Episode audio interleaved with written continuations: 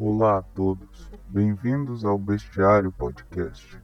Aqui eu falo sobre lendas e relatos perturbadores. Analiso essas histórias e também explico sobre as origens desses seres. E nada melhor para começar do que uma lenda brasileira, não é mesmo? Hoje falaremos do Corpo Seco, a lenda que tem versões diferentes. As três são contadas com personagens diferentes: um homem, uma mulher e uma criança. Então começaremos com a lenda da criança, que é a mais simples.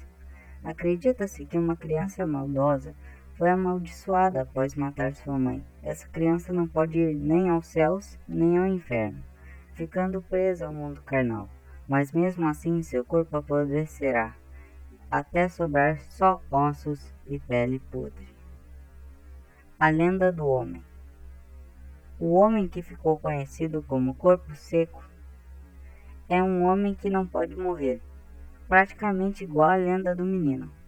Porém, essa lenda não tem um background definido.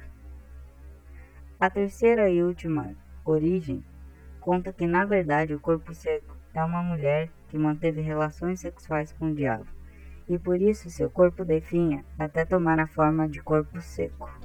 O corpo seco é muito parecido com um zumbi, porém seus backgrounds são completamente diferentes, sendo que o corpo seco é na verdade uma alma penada, enquanto os zumbis são tidos mais como anomalias biológicas.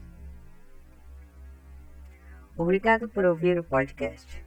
Novo podcast todas as terças e quartas. Bem-vindo ao bestiário.